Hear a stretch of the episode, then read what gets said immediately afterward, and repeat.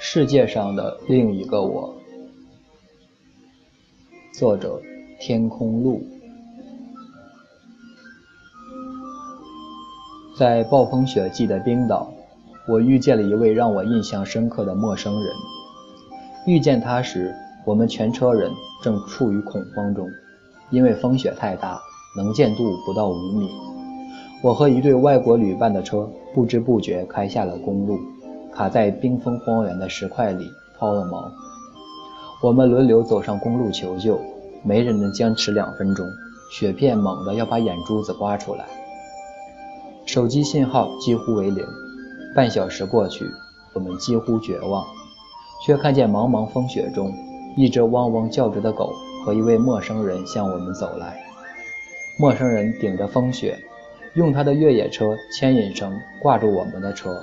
轰的启动引擎，我们冻得说不出话，各自钻进车里。两小时后才到达最近的小镇，坐进温暖如春的咖啡馆，第一次交谈。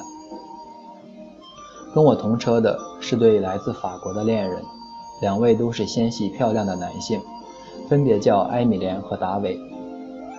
我在两天前遇见他们，那时我刚走出机场，在车行租了最后一部车。他们拎着箱子，热情地冲向我。我们打算沿一号公路环游冰岛，能不能跟你拼车？我同意了，因为我来冰岛旅行，却没有任何旅行计划。这时正是二零一二年十一月，金融行业持续不景气，我所在的银行再次裁员。前天还一起吃饭的同事，昨天就卷铺盖走人。原来风生水起的固定收益部。所幸一夜之间全部裁空，商务谈判全部推迟，日程表上的会议被取消大半，工作倒是清闲了。我提心吊胆地盯着手机，就怕下一个电话是人事部打来的。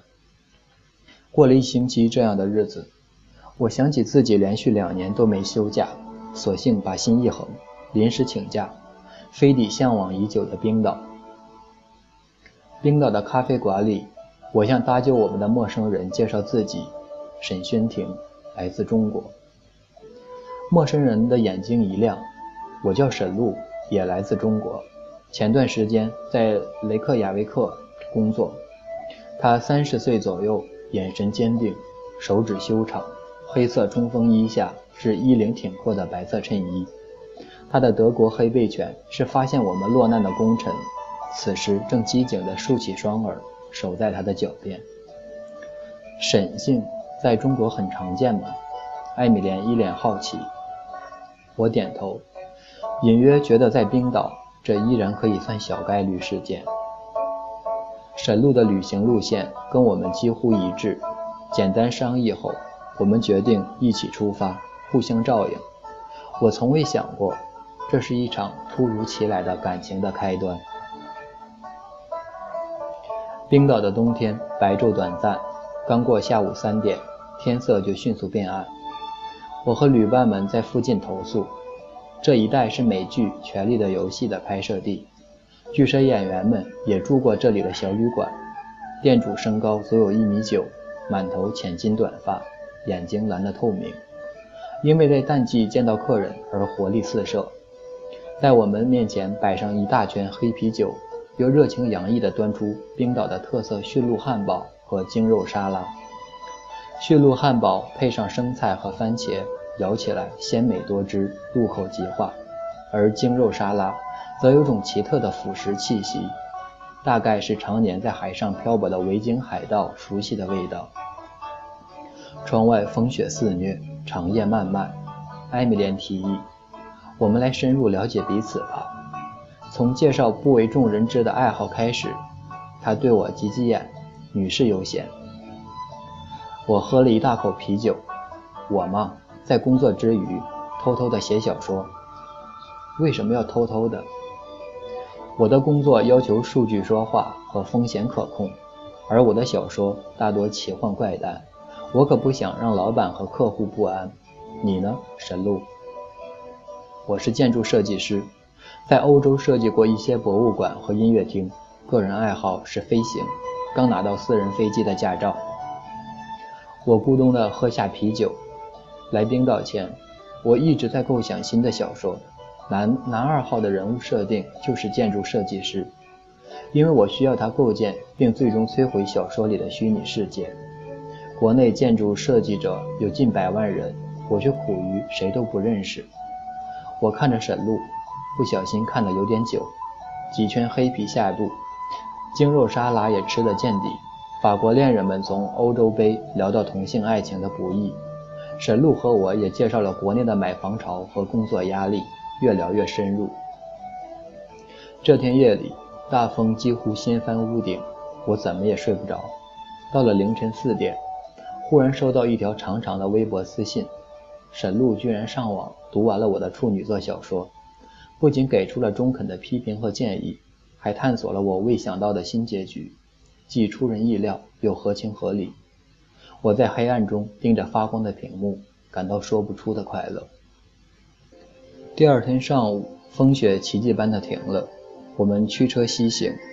正午过后，到达火山的山腰，向火山口进发。地热融化了山上的雪，土壤呈现出深深的铁锈红色，没有树，也没有活物，荒凉的像火星。我背着登山包和相机。感觉碎沙在鞋底如蛇一般向下游动，一个大意就会摔成外星人，干脆手脚并用，很快就累得气喘吁吁。刚坐下休息，忽然觉得背后一轻，沈路折返回来，拎起我的登山包，二话不说地背在自己身上。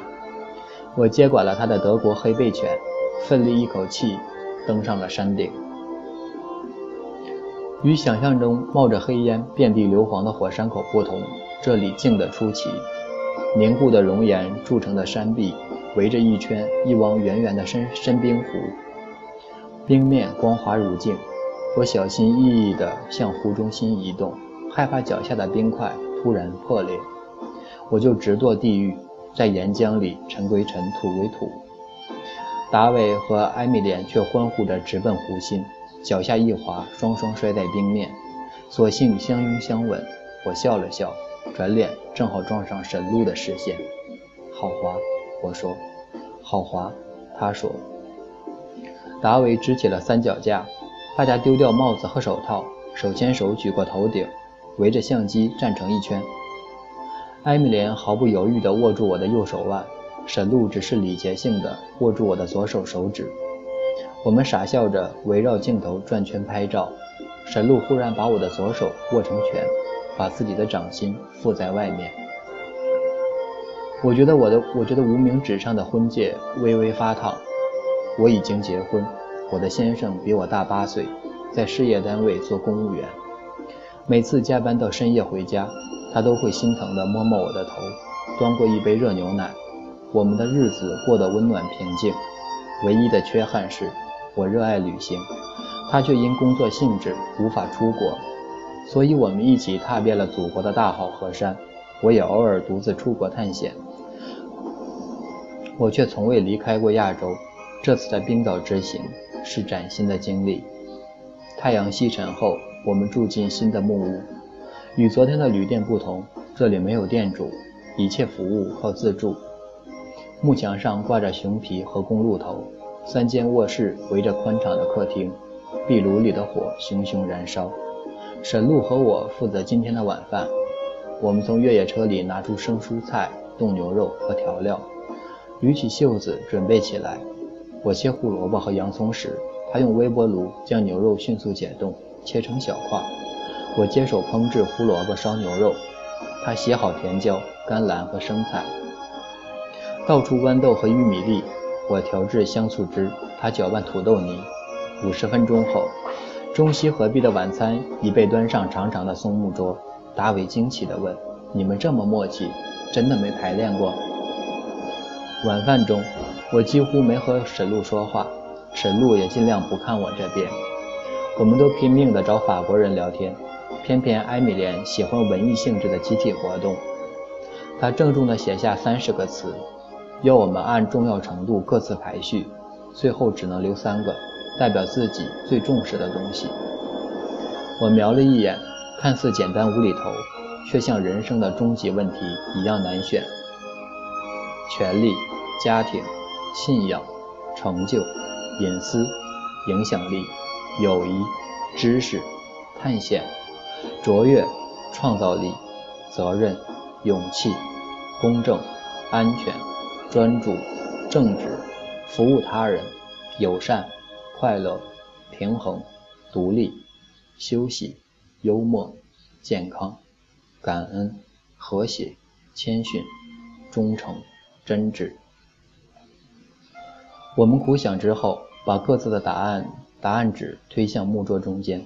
沈璐选了影响力、快乐、探险，而我选了快乐、探险、正直。艾米莲惊讶地看着我们，做高中数学教师的达维则迅速算出选两个相同词的概率是千分之二。艾米莲来了兴致，要我和沈璐坐在长木端两长木桌两端，分别写出自己最爱的电影、最爱的小说，还有自认为最大的优缺点。最后，他摸着胸口的十字架项链，站上松木桌，夸张地举手向天：“你们如果不是会读心的魔鬼，就是失散多年的孪生子。”这天晚上，艾米莲和达维早早的就寝，把我和沈璐留在客厅。沈璐上网查了查气象预测，问我去不去看极光。我裹上厚厚的羽绒服，戴好手套。夜空如一块润泽的深蓝冰，漫天星辰如碎钻般镶嵌其间。我们的车在寂静的公路上缓缓前行，两侧明黄的灯光扎破车前的黑暗，泛着微白的雪原在身侧无边无际地延伸。沈轩庭。沈璐淡淡的问：“你结婚了吧？”我点头。“你呢？有女朋友？”我笑了笑，打算什么时候结婚？暂时没打算。我想回中国，他是英国人，想留在英国。沈路直视前方：“你的先生是什么样的人？”问的有点突兀，但是我想知道。一群驯鹿从车前跑过。巨大的鹿角和白黄色的毛皮在光柱中蓦地一闪。他很顾家，我想了想，有责任感，也迁就我，是像哥哥那样的很好的人，听起来很幸福。沈璐笑了笑，有点冒昧地问：“你们将来有什么打算？”努力工作还房贷，几年后有孩子了，再换个学区房。我会继续偷偷地写小说。虽然因为每天只有一个小时，我写得很慢，我先生应该会留在体制里，一步一个脚印，直到退休。我没有告诉沈璐，我还会独自出国旅行，下一站会是玻利维亚的天空之镜——乌尼乌尤尼盐沼。我总觉得独自旅行有点寂寞。沈璐把车停了下来，车窗外，绿色的北极光在天顶华丽盛开。缠绕变幻，如同一个巨大的漩涡。我满心敬畏地注视着那漩涡中心的无尽黑暗。淡紫色与桃红色的分支忽然如沙袋般跳跃而出，转瞬间，夜空变了颜色，仿佛燃烧的红莲。银色的星星在极光之河中沉浮闪烁。德国黑背犬对着星星呜咽起来。沈璐，你去过那么多地方。最喜欢哪里？意大利的佛罗伦萨，还有玻利维亚的乌尤尼。这简直是疯了！我笑着摇头，羡慕又难受。你就像世界上的另一个我，我们都喜欢探险，它是你的生活，对我却是奢侈品。沉默了一会儿，沈璐问：“这附近有个冰洞，晚上也值得一看，想去吗？”不一定摔死的话，就去。他笑了笑，从后备箱取出探险装备包。我们循着一线潺潺的细流，深一脚浅一脚的向一片山坡前进。细流越来越宽，岸边的雪也化了，变成青石和碎沙。铺就的小河岸，岸边散落着拳头大小的卵，拾起才知道是覆满绿色青苔的原石。地面越来越湿润。从冰洞中流出的温泉水让周围的温度都升高了。我们踩着嶙峋的黑色大石，磕磕绊绊地往深处爬，最窄处仅能容一人通过。半小时后，眼前豁然开朗，这里有与极光相比毫不逊色的绝美景致。随着头灯和手电光的照耀，我们看见一个蓝冰铸就的天然宫殿，厚厚的冰面如鱼鳞般包覆着从裙顶到脚底的所有石块，圆润光滑。闪烁着深深浅浅的蓝色光芒。山洞中有一眼深深的温泉，周围水汽氤氲，水汽氤氲。我们一左一右地爬上温泉旁边凸起的冰舌，缓慢庄严地坐下去，就像坐上王冠、王座，然后疯子似的大笑起来，声音在蓝冰宫殿里往复回响。我喜欢这样的地方。我把安全帽和没电的手机往旁边一丢，毫无风度地往冰舌上一躺。去他的裁员，去他的加班，去他的学区房，去他的车牌摇号。忽然觉得好自由。沈露转过脸，很认真地看着我：“你有没有想过，可以一直这样自由下去？我不需要你担心生活的问题，你可以辞了工作，安安静静地写小说，写累了。”就和我一起探险。我们才认识两天，可是我觉得我们好像一直都认识。遇到你以后，我有种奇怪的完整的感觉。我知道，因为我也有同感。我擦了擦滴在脸上的水，冲他笑笑。可是，一切都太晚了。我们开始天南地北的侃大山，说超级英雄，说大学时代。说希腊神话，说宗教战争，风动万年的蓝冰在我们头顶融化。我想未来也许再也不会遇见这么聊得来的人。我们大声唱歌，唱歌之后是沉默。我们走出冰洞，开车回去。沈路把我送到卧室外，笑着叮嘱我锁门，谨防万一。嗯，谨防万一。第二天早餐时。我把未来几天的车费和住宿费提前付给艾米莲和达维，告诉他们我需要提前回中国。旅法国旅伴们惊讶不已。沈露低下头，藏起他的表情。半小时后，他帮我把行李拎上车，笑着向我伸出双臂，拥抱一下吧，世界上的另一个我。这是我最后一次见到他，我不知道自己会不会后悔。也许我的选择不是为了保持独立，而是因为懦弱。可是，如果我留了下来，心里会种下内疚的种子吧？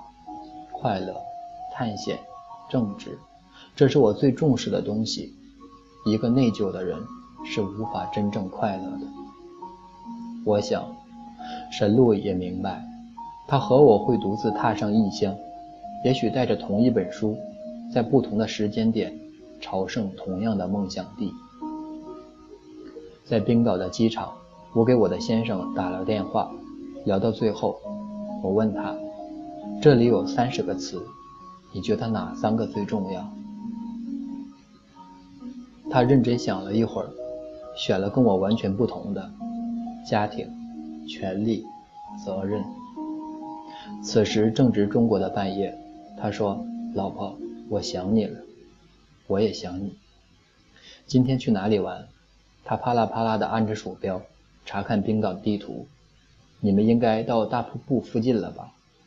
老公，我今天回家。